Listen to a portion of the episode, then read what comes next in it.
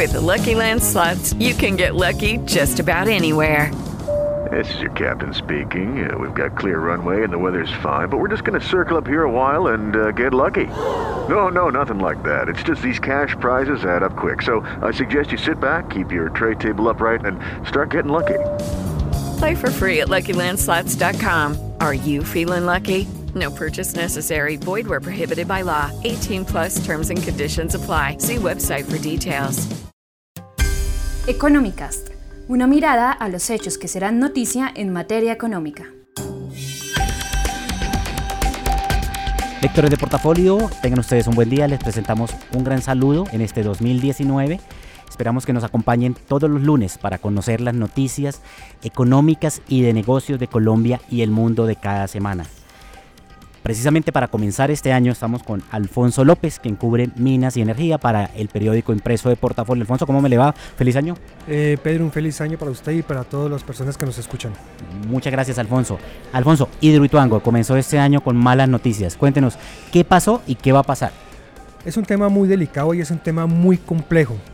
Eh, técnicos que estaban realizando monitoreos a la casa de máquinas desde el techo o desde la cima de la montaña a esta casa de máquinas para poder establecer desde la segunda o tercera semana de febrero cómo empezaban a desinundar este, este lugar para poder habilitarlo, que es el pulmón o el cerebro de la central hidroeléctrica, se encontraron con que eh, un socavón eh, de más o menos calculan, no están esperando, aunque están esperando los resultados, se calcula que es de 40, cabrían 40, 40 metros cúbicos de agua. Esto se encontró a 35 metros.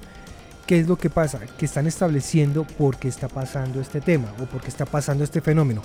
Pero ¿qué fue lo que obligó a que, la a que esta semana el, eh, se va a empezar a desinundar la casa de máquinas. Es un proceso complejo ya que tiene dos compuertas, hay que primero desaguar una y coordinar o sincronizar este desagüe con el vertedero y al mismo tiempo cuando ya el vertedero esté funcionando, sincronizar con la segunda compuerta para que no haya una despresurización y, lleve a mayores eh, consecuencias. Alfonso, eh, ¿qué puede implicar para Hidroituango que ha tenido este montón de problemas el año pasado? Este, este problema en particular? O sea, es como, digamos, eh, eh, la estocada final, el proyecto, eh, las dudas, que, ¿cómo se percibe la, situación? Es bueno la oportunidad para aclarar que Virtuango puede entrar a operar tarde o puede empezar a operar temprano. La hidroeléctrica funcionará. El tema es cuándo. Depende de la investigación que están adelantando los técnicos de EPM para saber por qué se originó este socavón y si este socavón se está presentando en otras partes, determinará el tiempo en que se demorará más en entrar en operación. Mm. Vale resaltar que va a entrar con la misma capacidad con la que fue planeada, es decir, 2.400 megavatios que es su capacidad instalada. Pero entonces se sumaría otra arandela entonces ya no entraría a operar como lo están planeando, como lo están eh, teniendo proyectado los, em, la administración de EPM, que sería a final de 2021, sino que se podría retrasar unos meses más. Bueno, Alfonso, muchísimas gracias. Muy amable. Muchas gracias. Y ahora llega a la mesa de Económicas Constanza Gómez. Constanza, ¿cómo me le va? Buenas, Pedro, ¿qué tal? Muy bien, ¿cómo va para este año, Constanza? Bien. Ah, bueno. Encuesta manufacturera Constanza sale este viernes y las cifras serán de noviembre. ¿Qué puede pasar? ¿Cómo, cómo se veía el panorama para noviembre? Pues todo parece indicar que va a ser en, crecimiento y favorable. Em, venimos de julio con 3,5% de crecimiento, agosto 3,9%, septiembre 2,9%, octubre ya un salto casi a, 5, a 6% con 5,8%, así que eh, pareciera que no hay razones para que se alterara ese, ese ritmo. Y podría ser la cifra superior a la de octubre, me imagino. Eh, es probable porque usted sabe que se están alistando pedidos para, diciembre y seguramente eh, es octubre y, noviembre sean, si no iguales, de pronto noviembre un poco arriba. Ya. respecto al comercio, Constanza, ¿cómo iba eh, ese mes de noviembre, usted que habla con, pues, con, los, con, con, los empresarios, con los comerciantes.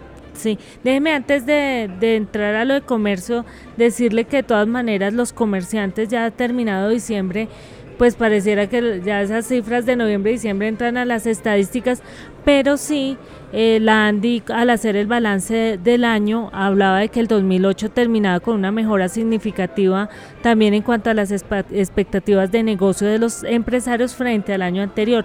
Luego que las cifras que faltan de noviembre y diciembre con este tema de las expectativas a favor hacen pensar que en general la industria terminó el 2018 como con buenos resultados. Ahora sí le respondo lo del comercio, Pedro, y noviembre fue un mes interesante porque estuvo el Black Friday y el, el Ciberlunes y eso eh, dinamizó las ventas del comercio previo a la temporada fuerte que es diciembre. Algunos comerciantes decían que era el momento de reflexionar si, si se dispersaban mucho las ventas de diciembre y si era bueno o no para el comercio. Ahí hay una discusión entre ellos un poco sectorial, pero que es interesante porque los hace pensar sobre cómo hacer, no para que se distribuyan las ventas de diciembre con noviembre, sino para que noviembre sea alto y diciembre también. Y no afecte a diciembre. Exactamente. Bueno, Costanza, muchísimas gracias. Bueno, Pedro. Muy amable.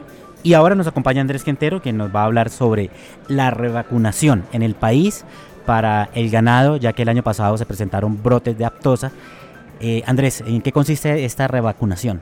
¿Qué más, Pedro? Eh, esto es para cumplir los estándares de la Organización Mundial de Sanidad Animal, OIE. Pues hoy inicia entonces la revacunación de bovinos y bufalinos contra la famosa fiebre aftosa que, afectó al país en la parte ganadera el año pasado. Eh, pues esto obviamente va en vía, eh, va buscando el tema de recuperar el estatus sanitario. Y también, eh, pues esto estaba encabezado por el, el, ICA de Yanira Barrero, su gerente, quien ha tenido esta misión especial pedida por el ministro de Agricultura Andrés Valencia.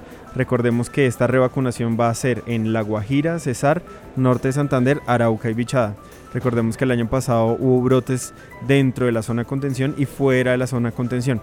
¿Qué ha pasado con esto? Que obviamente pues ante esta alerta hay algunos países que han decidido bajar o definitivamente cerrar las puertas a la carne colombiana hasta tanto no se, no se solucione esto. Entonces la idea de este año es por fin digamos tener un país libre de aftosa. ¿Con cuáles países en estos momentos no podemos tener esa clase de comercio o se perdió? Es que hay algunos países que han abierto y cerrado las, las puertas, pero digamos uno de los que, los que más llaman la atención es Rusia, porque hablamos con diferentes gremios y mucha carne eh, colombiana llegaba hasta allí pero por los temas de estatus sanitario eh, se ha disminuido o en algunos casos se han bajado las compras o, se han cerrado completamente. Entonces, digamos, Rusia es uno de los, principales a recuperar, también de la región. Vamos a ver también qué pasa con, con todo el tema digamos, de no solo es asegurar estatus libre de, eh, de, de, aftosa, sino también que en el tiempo perdure eso, porque pues pasó que supuestamente habíamos creído el año pasado que ya se había acabado y no, y obviamente se están eh, dando algunas críticas de este gobierno eh, ante el anterior, diciendo que lo que pasa es que el anterior no hizo bien la tarea, según el ministro Andrés Valencia. Y no hay espejo retrovisor, ¿no? Y bueno, Andrés, pero entonces todos los, departamentos eh, que usted nombró ahorita son departamentos fronterizos con Venezuela, ¿no? Se supone que allá, de allá es donde viene. Exacto, sí. Sobre todo, pues la primera alerta que, que hubo durante el gobierno Santos eh, el tema fue que hubo ganado de contrabando que entró por, por, Venezuela y de allí se estima que podría venir el tema aftosa. Entonces es lo que están tratando, digamos, de, de curarse en salud para que a futuro no suceda.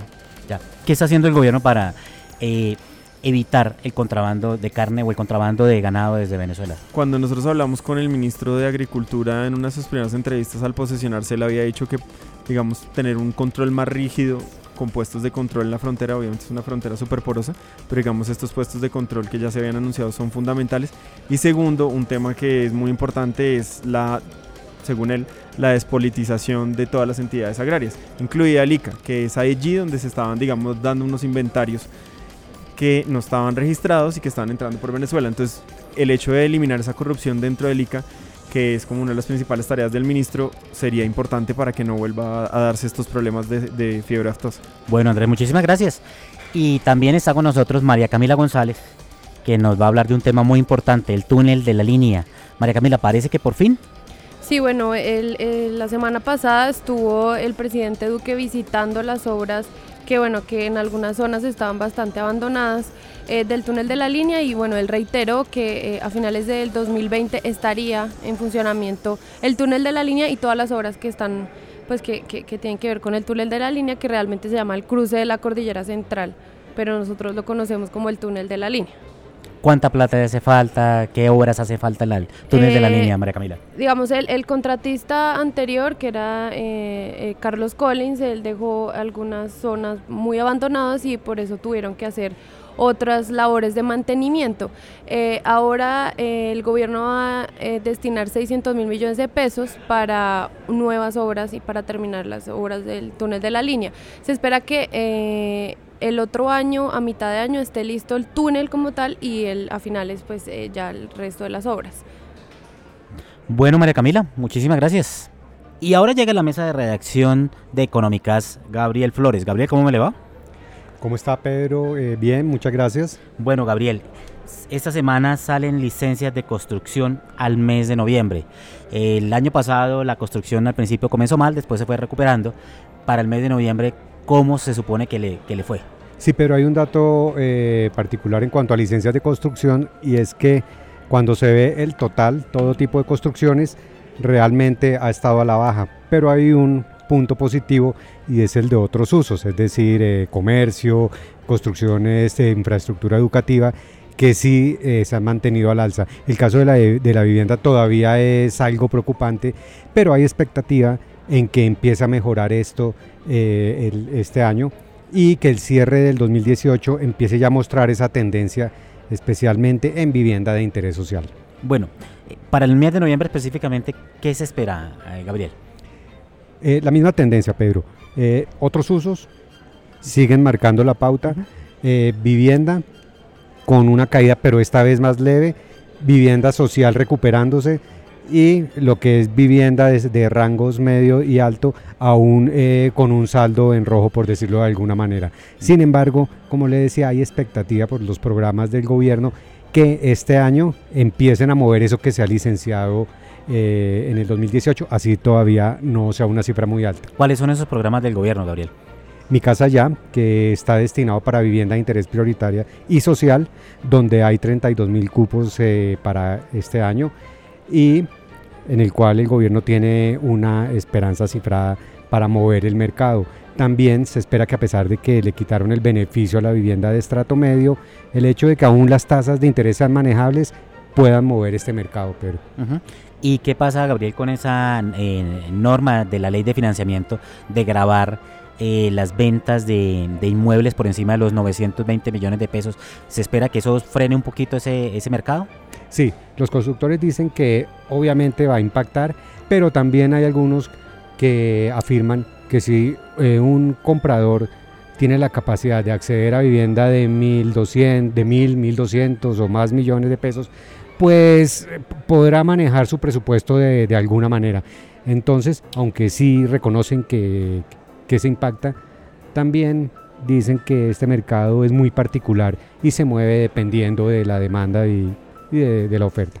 Bueno, Gabriel Flores, muchísimas gracias, muy amable. Que esté muy bien, Pedro, muchas gracias. Y a ustedes, amables lectores de portafolio.co, les damos muchas gracias por estar con nosotros. Los esperamos el próximo lunes en otro episodio de Económicas.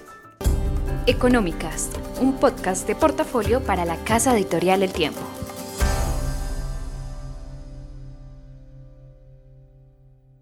Lucky Land Casino asking people what's the weirdest place you've gotten lucky? Lucky? In line at the deli, I guess? Aha, in my dentist's office. More than once, actually. Do I have to say? Yes, you do. In the car before my kids' PTA meeting. Really? Yes. Excuse me, what's the weirdest place you've gotten lucky? I never win and tell. Well, there you have it. You can get lucky anywhere playing at LuckyLandSlots.com. Play for free right now. Are you feeling lucky? No purchase necessary. Void where prohibited by law. 18 plus. Terms and conditions apply. See website for details.